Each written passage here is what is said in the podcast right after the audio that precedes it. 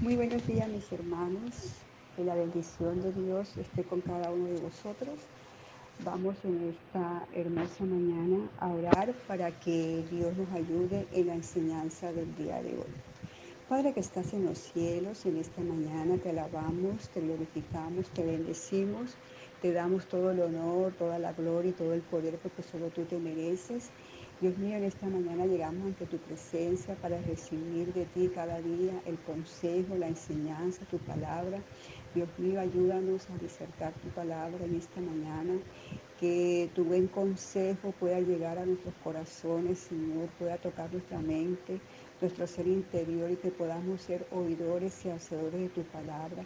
Y enséñanos, Dios, cada día a seguir haciendo tu voluntad por encima de la nuestra, Señor, y que podamos entender y comprender el sacrificio, el sufrimiento que te tocó a ti llevar allí en la cruz del Calvario, Señor, y que en tu humanidad llevaste tanto dolor y tanta agonía por salvar a la humanidad del pecado. Señor, gracias porque en ese sufrimiento entramos nosotros, Señor, y por tu palabra, Señor, por tu sacrificio hemos sido salvados. Gracias, Padre, gracias, Hijo, gracias, Espíritu Santo. Amén y amén. Hoy vamos a tocar el tema, o más bien a continuar el tema de lo que es la voluntad de Dios para nuestras vidas. Y vamos a poner el ejemplo más grande que podemos encontrar de, de las escrituras, de lo que es hacer la voluntad de Dios eh, conforme a los planes y propósitos de Dios Padre y lo vemos en su amado Hijo Jesucristo cuando Él dice, Él dice, Padre mío, si es posible pasa de mí esta copa, pero no sea como yo quiero, sino como tú. Entonces vamos a estar disertando sobre este tema de esa oración que Jesús hace allí en Getsemaní, en el Monte de los Olivos. Este pasaje bíblico tan importante lo encontramos en el Evangelio de, San, de Lucas 22, del 39 al 46. Lo encontramos en el Evangelio de San Mateo 26, del 36 al 46. Y en el Evangelio de San Marcos lo encontramos en el capítulo 14 del 32 al 42. Aquí Jesús está haciendo una oración y nuestro Señor hizo, que hizo en el Getsemaní, conocido también con el nombre del Monte de los Olivos. Sabemos que Getsemaní significa prensa de, olivos, prensa de olivas. Eh, parece que allí había una prensa de oliva o existía una prensa de oliva. Allí el Señor oraba antes de enfrentarse con el sufrimiento de la cruz. Aquí se está librando una gran batalla contra el pecado. En el Getsemaní, Cristo asume hacer la voluntad del Padre y toma la responsabilidad de salvar la raza humana y librarla de la condenación del pecado. Bueno, luego, que, luego en el Calvario se lleva más tarde a cabo este plan que desde la Trinidad ya se había acordado, ya desde la eternidad. Getsemaní se convierte en un lugar donde se lleva a cabo un sufrimiento muy grande del Señor, porque entra en agonía antes de ir a la cruz. ¿Verdad? Todo aquello que la carne no quiere hacer, todos nosotros hemos pasado por cosas que queremos evitar y clamamos a Dios, Señor, ayúdanos. No quiero pasar por esto, pero hay momentos que la voluntad de Dios es que sí pasemos porque Dios lo permite, porque hay un propósito de parte de Él para nuestras vidas. Eh, nosotros necesitamos realizar el plan de Dios en, en nuestras vidas, pero la carne se quiere siempre interponer entre la carne y el espíritu. La carne no quiere obedecer nunca a la voz de Dios. La carne está contaminada por el pecado. La carne va siempre como el, contra el espíritu, como dice Gálatas 5:17, porque el deseo de la carne es contra el espíritu y el espíritu es contra la carne. Nosotros vivimos todos los días esta situación en nuestra vida. Por eso necesitamos madurar y crecer espiritualmente para poder cumplir la voluntad de Dios y aprender de nuestro Señor que vence por medio de la oración, por medio de la obediencia al Padre, así someter nuestra carne a la obediencia a Cristo. Bueno, en este pasaje vemos a nuestro Señor Jesús ante una agonía terrible eh, frente a la cruz. ¿Y qué hace Jesús en el momento que está en una agonía? Pues comienza a orar. Como dice allí Santiago 5:13, la importancia que es la oración. Si está alguno de vosotros afligido, haga oración. La oración es la solución, hermanos, a nuestras situaciones difíciles, a nuestros problemas y contar con la paz de Dios en nuestro corazón. Nuestra actitud como creyentes hacia Dios siempre debe ser obedecer la voluntad de Dios. Aunque esa voluntad de Dios nos duela, tenemos que obedecer, ¿verdad? Y someternos a lo que Él ha establecido y pedirle que nos ayude.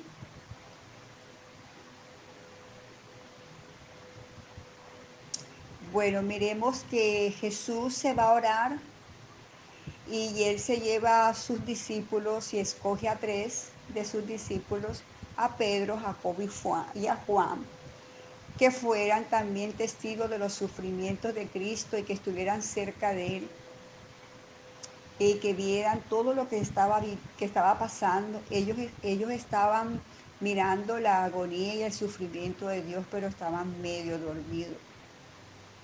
Se estaban dando cuenta de lo que, de la lucha que él estaba, que Jesús estaba pasando eh, antes de llegar al Calvario, antes de llegar a la cruz, pero estaban demasiado eh, adormecidos el Señor entra en un estado de mucho dolor y angustia. Nos dice, nos dice el texto allí de Lucas 22, 44, que estando en agonía oraba y lloraba, dice que oraba intensamente y entre más oraba, eh, seguía, cada, seguía orando más y, y era su sudor como grandes gotas de sangre que caían a la tierra. Es casi imposible, hermanos, imaginarnos el sufrimiento tan profundo y tan grande de nuestro Señor en estas horas antes de ir a la cruz. Ahora, ¿por qué estaba en esta agonía tan tremenda? Bueno, podría ser eh, por la aproximación a la muerte, como es natural, que le produjo esa angustia, y también podía ser al enfrentarse contra toda esta hueste de maldad, porque él iba a ser sustituido, él iba a ser el sustituto de llevar nuestros pecados. Él asumiría ser el Cordero de Dios que pagaría por el pecado del mundo. Y él estaba experimentando el pecado de esta humanidad sobre él como Cordero de Dios que quita el pecado de la humanidad. Sentía un profundo dolor por el pecado, porque en su naturaleza él nunca había experimentado esto. Era un hombre limpio, un hombre santo, eh, puro, pero estaba, le tocaba llevar todo el peso del pecado de la humanidad. Estaría sobre él. Ahora, no era la muerte como tal, lo que lo tenía afligido o lo que, tenía, lo, que lo tenía en agonía. Era la muerte por el, por el pecado, porque la muerte, la muerte, la muerte pagando por el pecado, sino el dolor por llevar en su humanidad el peso del pecado. ¿Por qué, hermanos? Porque el Señor tiene una naturaleza santa, sin mancha, sin contaminación, puro e inmaculado. Y tenía que pasar esa copa del pecado, era terrible para él. No tenía, que nunca había experimentado, nunca había hecho pecado. También estaba angustiado por los sufrimientos físicos eh, que iba a pasar en su propia naturaleza humana. Él sabía todo lo que iba a suceder. Porque él está mirando lo que va a pasar, que dentro de unas horas le espera la cruz. Ya él sabe lo que viene para su vida. Sabía la traición de Judas Iscariote. Sabía la negación de Pedro. Sabía que los discípulos todos lo iban a abandonar. Conocía el menosprecio de la gente, la burla de los judíos, el azote de los romanos, lo que, lo que significaba entonces la muerte de crucifixión. Él lo sabía. Pero lo que más angustiaba su alma era el peso del pecado. Como lo dice la segunda carta a los Corintios 5, 21, al que no conoció pecado por nosotros, lo hizo pecado para que nosotros fuésemos hecho justicia de Dios en él. Aleluya. Qué terrible cargar todo el pecado de nosotros. Por eso estaba muy triste. Él pagó por nosotros, no porque Él hubiera hecho nada. Nosotros pagamos por nuestros pecados y sufrimos todas las consecuencias de nuestro extravío, hermano. Ahora pensemos una cosa. Desde hacía tiempo, Cristo venía hablando que lo iban a lo que iba a suceder, según lo que dice Mateo 20 del 18 al 19. Dice, he aquí subimos a Jerusalén y el Hijo del Hombre será entregado a los principales sacerdotes, a los escribas, y le condenarán a muerte y lo entregarán a los gentiles para que le encarnezcan, le azoten y le crucifiquen, mas al tercer día resucitará. Ya el Señor sabía todo lo que iba a venir, todo lo que iba a suceder a su vida. Pero, pero aquí se está acercando ya la hora, está a unas horas de que todo esto acontezca. El Señor sufriendo por lo que le toca pasar. el sufrimiento del Señor no comienza en la cruz, viene desde antes.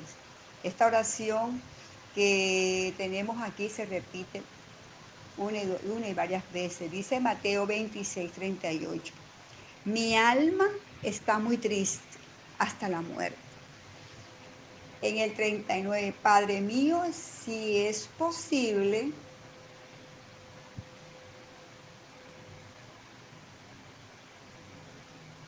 si es posible, pasa de mí esta copa pero no sea como yo quiero, sino como tú. En el 42b oró por segunda vez.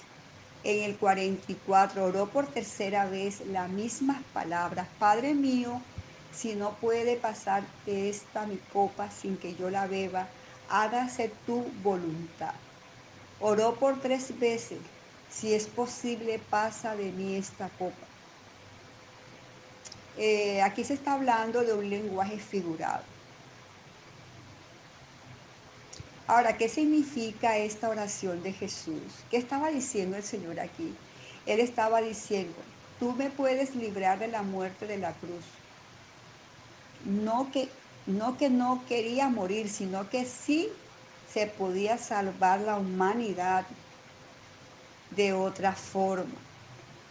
El Señor tenía el conocimiento de lo que era la cruz. Y él decía, Señor, porque para ti todo es posible. ¿Tenía Dios otra manera de salvar a la humanidad? ¿No quería la cruz? ¿No habría otra manera? No, hermanos, porque esta oración de Cristo no fue respondida.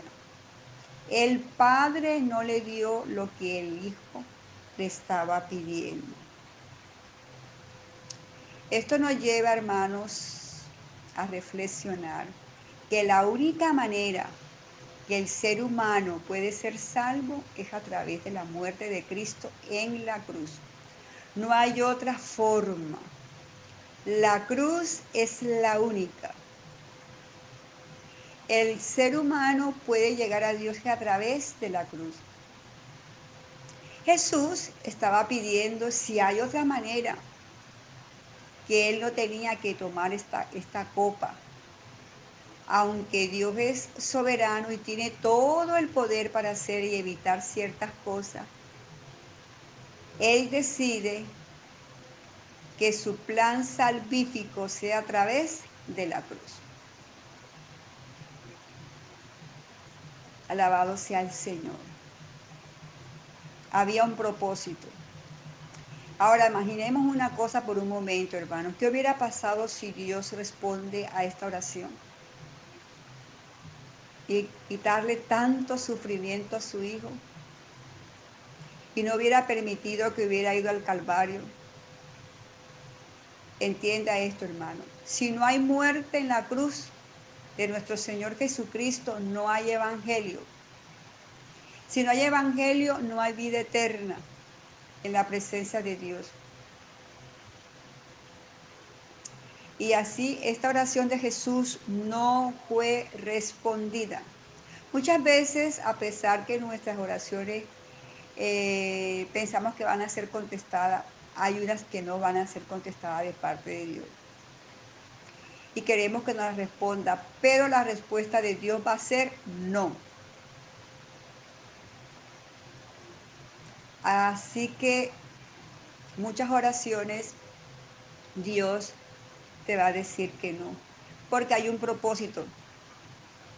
Y aquí al Señor Jesucristo, el Señor le dice no, porque lo que estaba en juego era la salvación de toda una humanidad, millones de seres humanos. Porque a través del sacrificio de Jesucristo la raza humana fue limpiada de sus pecados. Así que hermanos, qué bendición eh, poder ver cómo el Hijo se somete a la voluntad del Padre. Ahora, la copa, ¿qué significa, hermano? La copa es símbolo de sufrimiento y de juicio de Dios. Cada vez que aparece en las Escrituras, encontramos en Isaías 51, 17 la copa de su furor, en Apocalipsis en el tiempo de Cristo, ¿verdad? En Apocalipsis 16.1 y una gran voz del templo que decía los siete ángeles, ir y derramar las siete copas de la ira de Dios sobre la tierra. Eh, Juan también, ¿verdad? Tiene la misma similitud. La copa es la ira del juicio de Dios. Ahora miremos aquí qué es lo que está mirando Cristo aquí en esta copa.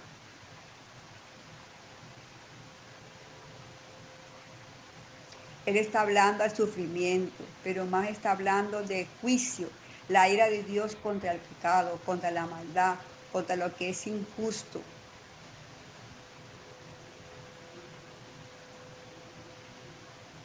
Ahora, ¿qué va a pasar aquí? Dios va, el Señor va a tomar el pecado del mundo, se va a hacer pecado.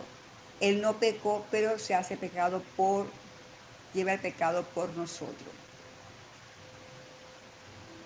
Bueno, en el Evangelio de San Lucas, capítulo 22, 43, añade algo, añade dos cosas más y, le apareció un ángel. Esto de que le apareció un ángel no lo dice ni San Marcos ni Mateo. Dice apareció un ángel del cielo para fortalecerlo. ¿Por qué? Porque el Señor estaba en una gran agonía. Oraba, con una intensidad y su sudor era como gotas de sangre que caían hasta la tierra. Aquí Lucas ilustra el sufrimiento de Cristo. Y dice que fue tal el sufrimiento de Cristo que Dios el Padre tuvo que enviar a un ángel para consolarlo. Es decir, hermano, la presión que Cristo tenía humanamente hablando hizo que de sus poros salieran sudor mezclado con sangre. Eh, para la medicina, Los científicos dicen que es cierto cuando las personas están en un estrés muy grande, se pueden romper los vasos capilares que están cerca de las glándulas de sudor. Y todo el cuerpo del Señor lleno de sangre, porque cuando uno suda es todo el cuerpo.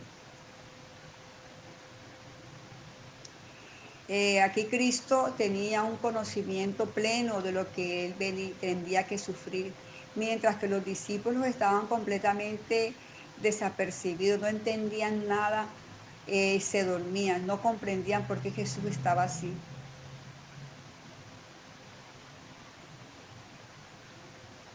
Ahora Jesús estaba eh, con esa agonía, con ese con ese sufrimiento, porque el pecado es terrible, hermanos.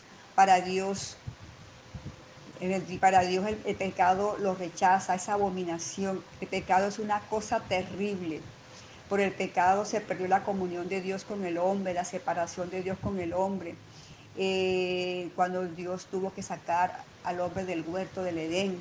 Por el pecado entró la muerte física, la muerte espiritual, trae juicio, condenación. Ahora, todo el pecado, lo que se ha puesto a pensar que cuál es el, cuál es el, todo el, cuál es el pecado de toda la humanidad puesto sobre Cristo. Y sobre todo, hermano, la ira de Dios que se revela contra el pecado. Él estaba viendo que la ira de Dios venía sobre él. Él sabía todo esto. Mire, hermano, nosotros leemos la carta a los hebreos.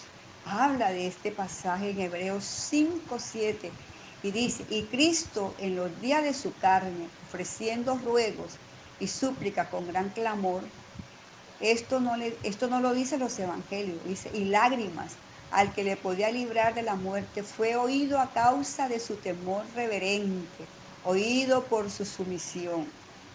Ahora, Hebreo nos dice que el clamor era tan grande que era en alta voz, es decir, que Cristo, que, es decir, que Cristo gritó, que había lágrimas.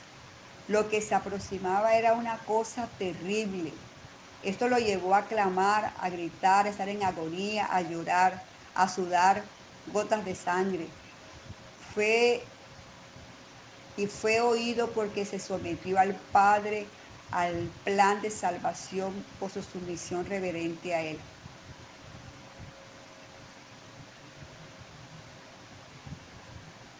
Sin embargo, hermanos, mira lo que dice, que no se haga su voluntad como Él se lo estaba pidiendo, sino que se haga, que se haga la voluntad del Padre.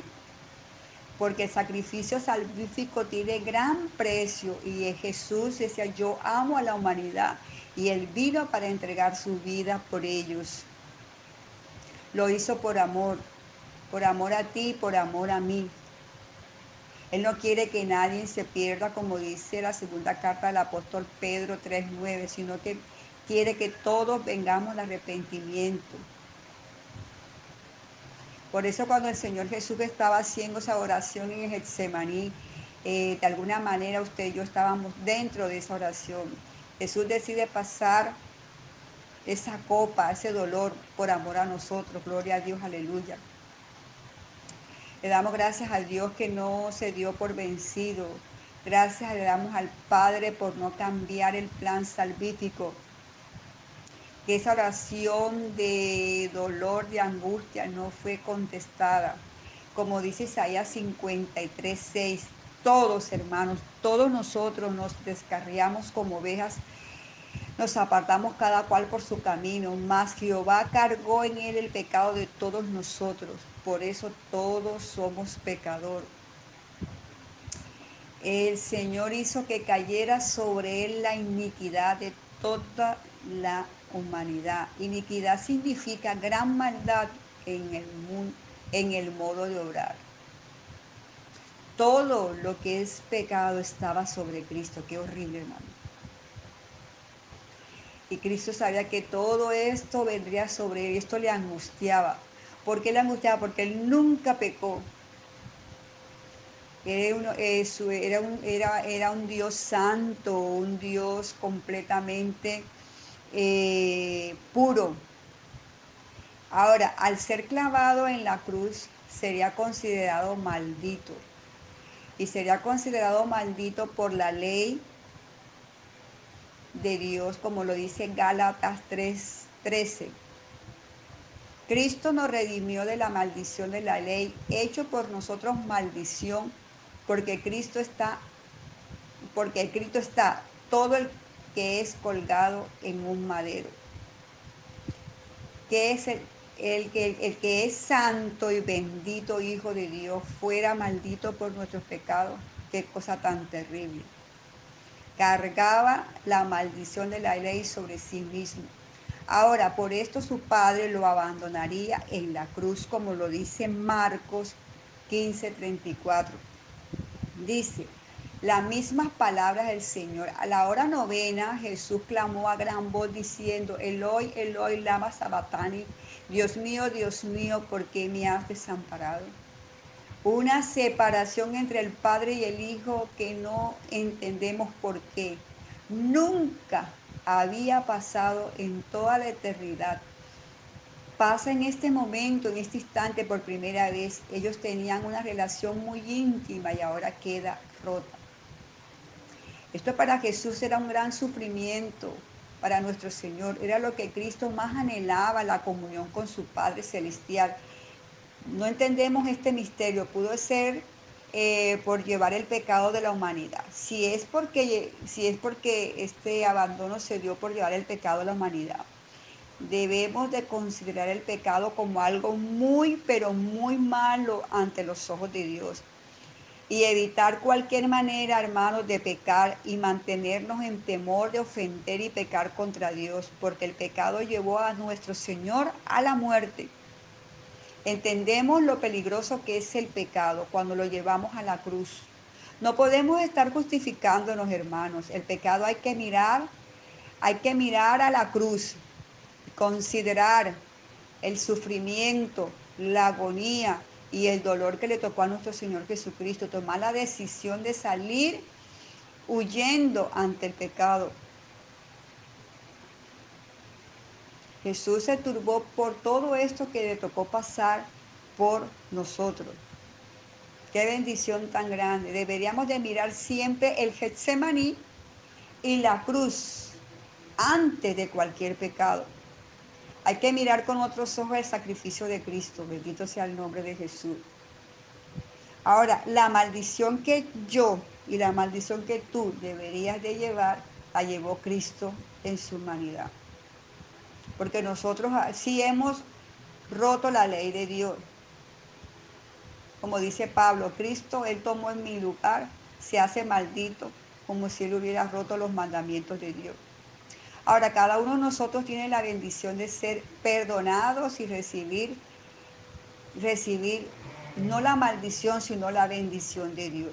Ahora mismo, hermanos, no hay ningún cristiano que esté bajo maldición todos nosotros estamos bajo la bendición de Dios. El ser humano está todos los días en mucha rebeldía con Dios. Pero Cristo es el Cordero de Dios que quita el pecado del mundo. Todo el que cree en Él tiene vida eterna. Él no le rechaza. Todo ser humano Dios le llama a que se arrepienta. Ahora, el Espíritu Santo trajo sobre este mundo convicción de pecado, sobre toda la humanidad. Todo el mundo sabe lo que es pecado, porque el Espíritu Santo vino al mundo para eso, para convencer de pecado a la raza humana.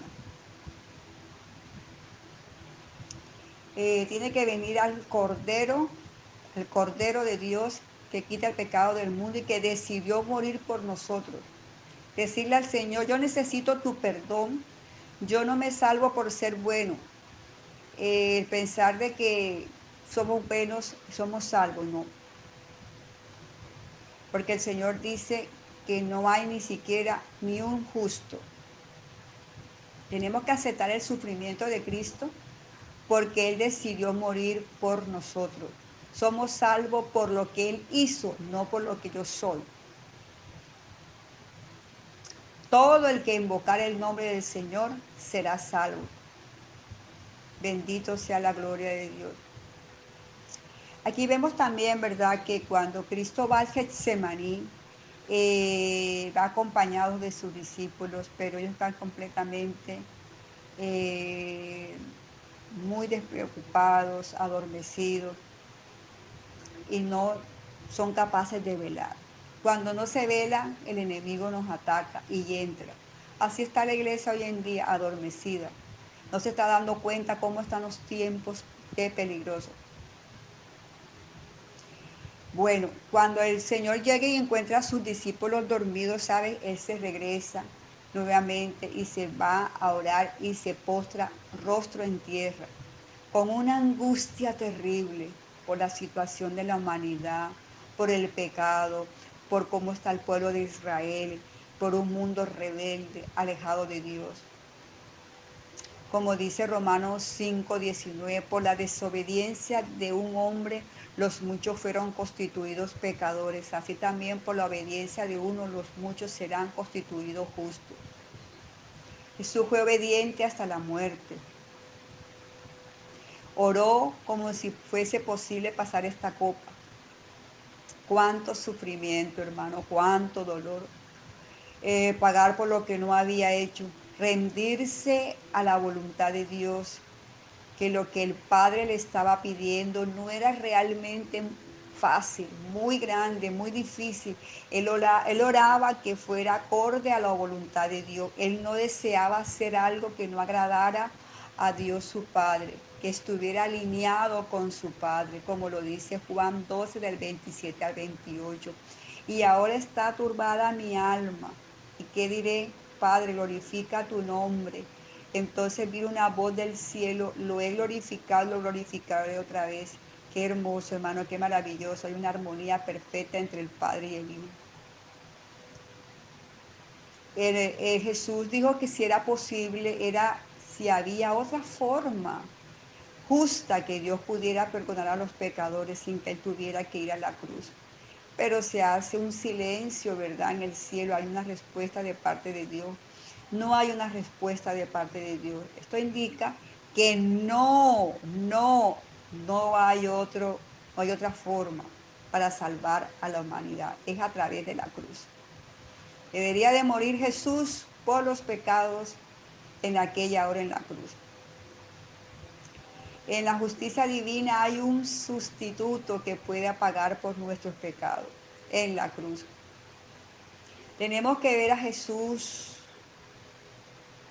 ocupando nuestro lugar en la cruz. No podemos mirarlo de otra manera. Bendito sea el nombre Dios. Eh, Jesús le dijo, Abba, Padre, significa Padre. Jesús siempre se dirigió hacia su Padre eh, como Abba. No solamente el hijo, el hijo sufrió, el padre también sufrió por su hijo y permitió que todo esto